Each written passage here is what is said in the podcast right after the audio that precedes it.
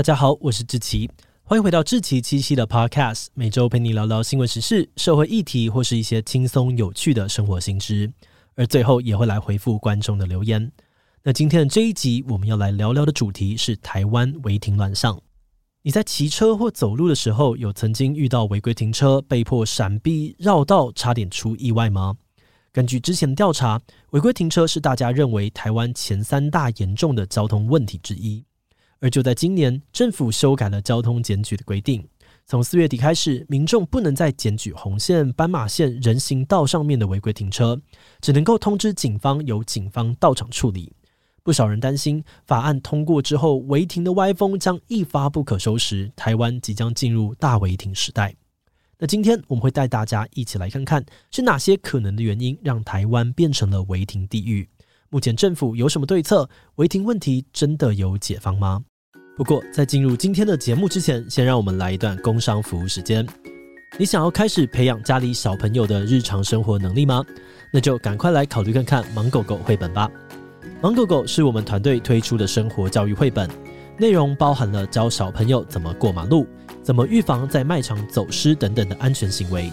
另外，还有建立身体界限、认识挫折的情绪、接纳高敏感朋友等等的生活观念。我们在推出之后就大受欢迎，很多家长都回报说，他们的小朋友每天都想要听。另外，也还有深受家长好评，让小朋友非常喜欢的寻宝游戏本，可以让孩子在台湾的场景当中观察细节，不只好玩，又能够让他们练习长时间的专注能力。目前十本全套组合有现省两千元的超划算优惠，那如果输入资讯栏中的专属折扣码 Podcast 七七，就还能够再打九折。现在就赶快点击资讯栏的链接，到芒狗狗官网去看看吧。好的，那今天的工商服务时间就到这边，我们就开始进入节目的正题吧。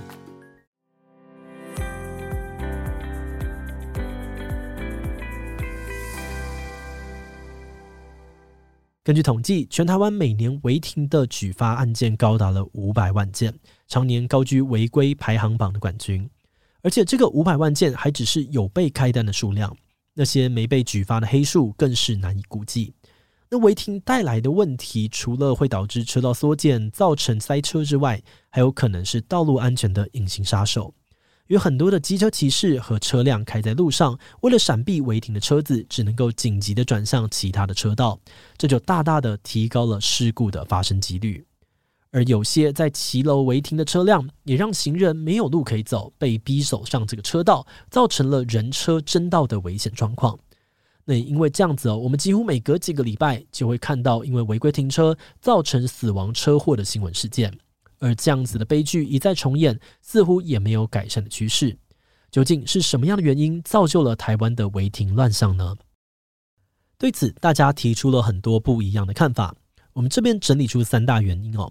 分别是：一、驾驶素质不佳；二、车辆跟停车位供需失衡；以及三、公权力执法不彰。好的，那我们先来说说第一点：驾驶素质不佳。有非常多的人认为，违停问题之所以会那么的严重，驾驶本身要负最大的责任。因为台湾违规停车的罚款通常只有几百元而已，对不少驾驶来说，诶，违规一整天，就算被抓到，也比停在这个停车场还要划算，根本就没有在怕的。在罚则没有吓阻力的情况之下，很多人会贪图方便，觉得违停一下也没有关系。明明不远处就有停车位，大家还是嫌远，不想要走那一小段路。不少网友指出，最常见的就是每天的上下学时段。很多家长开车、骑车接送小孩，虽然隔一段距离就有接送区或是停车位，但大家还是挤在校门口临停接人，造成了学校外面塞成一团。或者在一些比较热门的餐厅摊贩附近，大家也是停得乱七八糟，一堆人都觉得啊，我就买一个饮料而已啊，停一下下又没有差。那有些看不下去的人呢，就会去劝说，还要被嫌是多管闲事。所以有很多人觉得台湾违规停车这么多，主要还是因为很多驾驶的素质根本不合格。而第二个违停猖獗的原因，是因为台湾的车子数量跟停车位的数量有供需失衡的问题。白话来说，就是停车格太少跟车子太多。我们先讲停车格太少的问题好了。以台湾人口最多的新北市来说，有登记的汽车大约有一百万辆。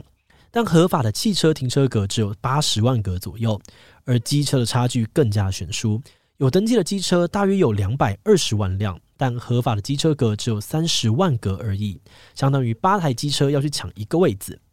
那当然哦，这些汽机车不会一次全部出门抢停车位。不过可以想象的是，在巅峰时段会有大量的汽机车出门，注定没有停车位，变成了违停。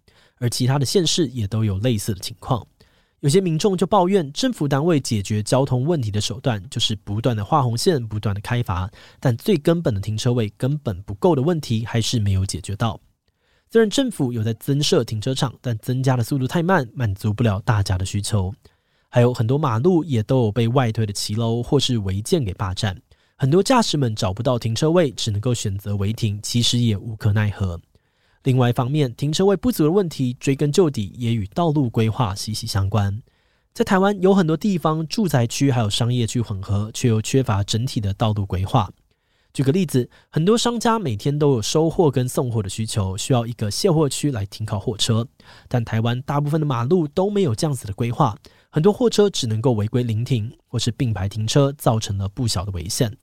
而许多密集老旧的住宅区也严重的缺乏合法的停车空间，让违停的状况一再的发生。那停车格少的问题到这里应该说的差不多。不过，如果换一个角度来看，停车格少的问题可能是因为车辆的总数太多。所以有些人觉得要解决违停的问题，汽机车的总量管制比增加停车格的数量更加重要。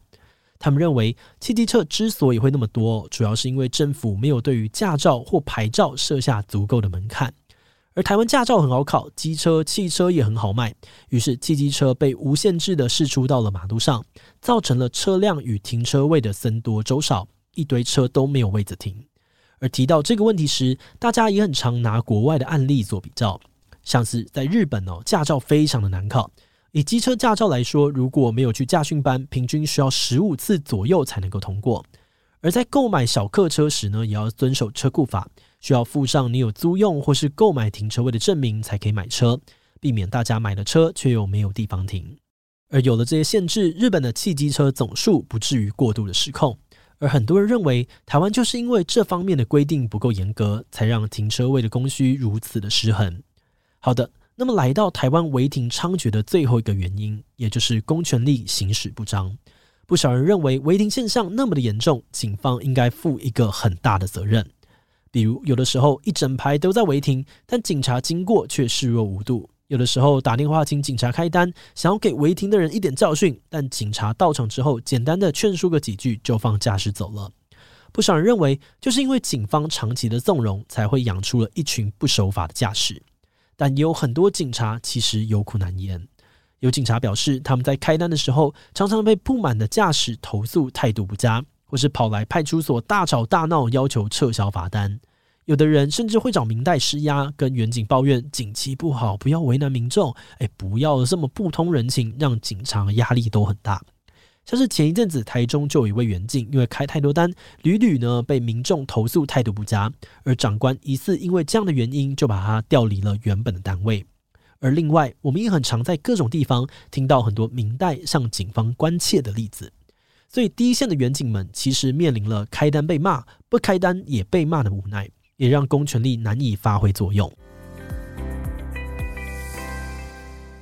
从上一段的讨论，我们可以大致了解到，台湾违停乱象其实是由许多因素交互影响而导致的。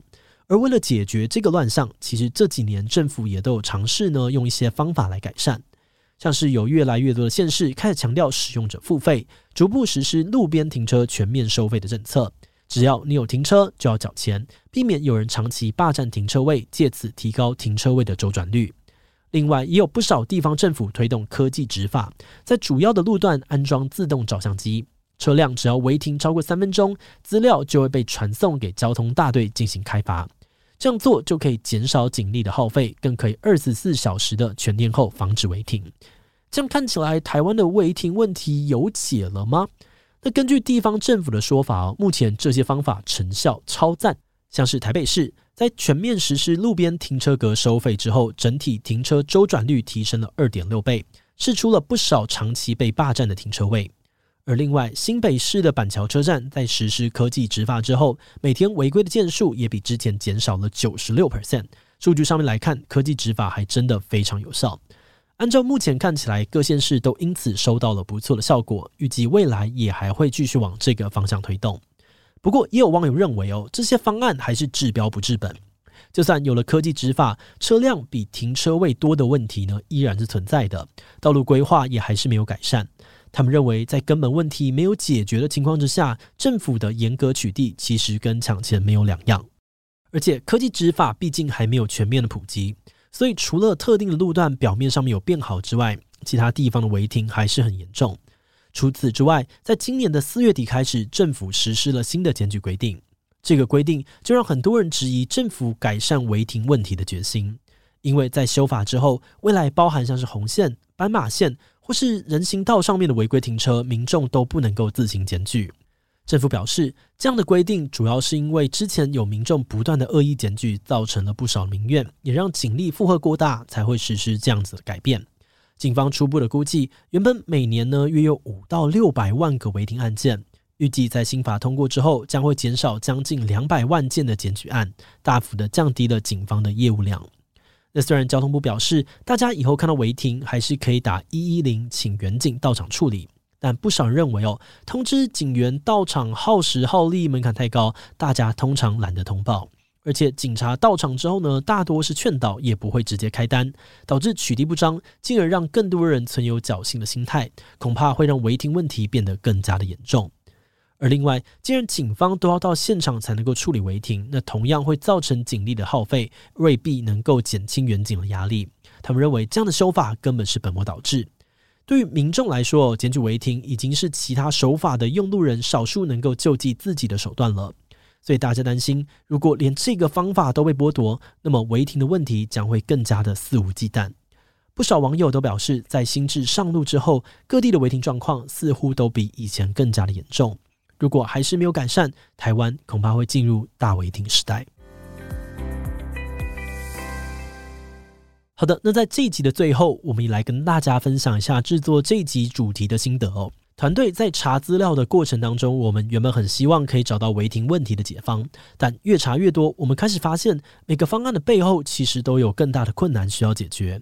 举例来说，如果我们希望像日本一样从源头控制汽机车的总量，可能就要思考，我们的大众运输有像日本一样方便吗？如果不让大家买车，要如何解决这么多人的通勤需求？如果希望提升驾驶的素质，那么我们是否要提高考照的难度？或者要如何让所有的驾驶人都愿意配合定期回去受训呢？而如果希望警察加强取缔违停，那么我们如何补足警方的人力缺口？如何让第一线的员警可以安心执法，不用烦恼开单之后被民众投诉或是被民代施压呢？当然，如果下定决心要解决问题，这些困难或许都有机会克服。但是如果在乎这件事情的人不够多，没有凝聚成足够强大的民意，政府或民意代表们也可能不太愿意冒着流失选票的风险去执行这些不太讨好的政策吧。不过，因为违停的议题哦，实在有点复杂，我们的节目篇幅也有限，可能有其他讨论来不及分享。这边很欢迎大家可以到留言区多补充你的想法哦。那么，我们这集关于台湾违停乱象讨论就先到这边，接着就让我们进入留言分享的部分吧。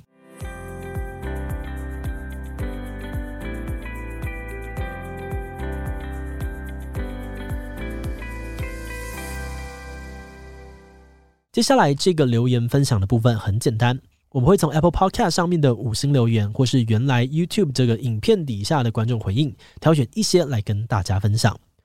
好的，那第一则呢留言哦，是来自于雅挺的这个留言，他说曾经是个远景，分享个经验，如果警察到场不开单，不完全是明代的关系。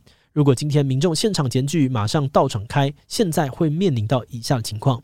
一检举通常都是一整排的，有些人在警察一来就跑了，警力不足以应付十多台车的临停，会有执法公平性的问题。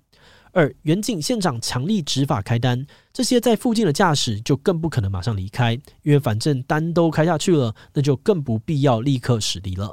法规上面也是两小时之后才可以连续开单，那么对于检举人来说，只是更不方便。很多检举人都是被违停在车库前赶着出门，他们要的是立刻请人离开。开了单，只剩拖吊能够帮忙，等拖吊来也过一阵子了。三，真的有开到单的都是进行举发，本来车组就不在现场。好的，感谢雅婷的分享。从远景的角度来看，这件事情也是蛮有趣的。呃，其实我们做很多这类很难解的议题啊，都会发现有个共同点，就是每个当事人都觉得很痛苦、很委屈，但是都没有办法靠自己来解决问题，只能够一直处在一个互相折磨的状态。所以远景们真的是辛苦了。那当然，违停的问题牵涉到的面向很多，目前看来很难一下子就完全解决。但我们觉得，如果可以多一点彼此同理，可能会稍微让这种互相折磨的状况减少一点吧，但要改真的是蛮难的。好的，那第二则留言呢，是来自于 Tommy Chen 这位观众，他说：“汽车格台北少得可怜哦，以前我也很干货车违停什么的，等到现在跑业务，就慢慢能体谅他们了。”一堆店家附近，别说是货车停车格，还全部都是红线。你要那些送货的怎么办呢？砂石车更可怜哦。除了林口外呢，我真的很少看到其他地方有大货车专用停车格。违停、上厕所、买水都要被干。只能说违停不单单只有人民的问题，政府设计停车格的数量根本完全不够用，要守法也很难。因为后面有点长，所以我就先忽略掉。很感谢这个 Tommy Chen 的分享。呃，我觉得有的时候啊，这好像是一个。民众跟政府两边认知落差很大的地方，依照我过去学这个都市计划的经验哦，有的时候呢，从政府的角度，好像就是在刻意创造这个不方便，去逼大家使用大众运输。因为按照一些都市交通的理论，开拓更多的道路，发展更多的停车位，都没有办法解决交通阻塞的问题。唯一的一个方法，只有让更多的人愿意去搭大众运输。所以在一些 TOD 为设计概念的城市呢，就会严格的减少停车位，目标就是要让大家认知到这个不方便，自动的转为是大众运输。像是我就是觉得啊，停车真的太麻烦、太崩溃哦，而好好开始利用这个大众运输跟计程车的人。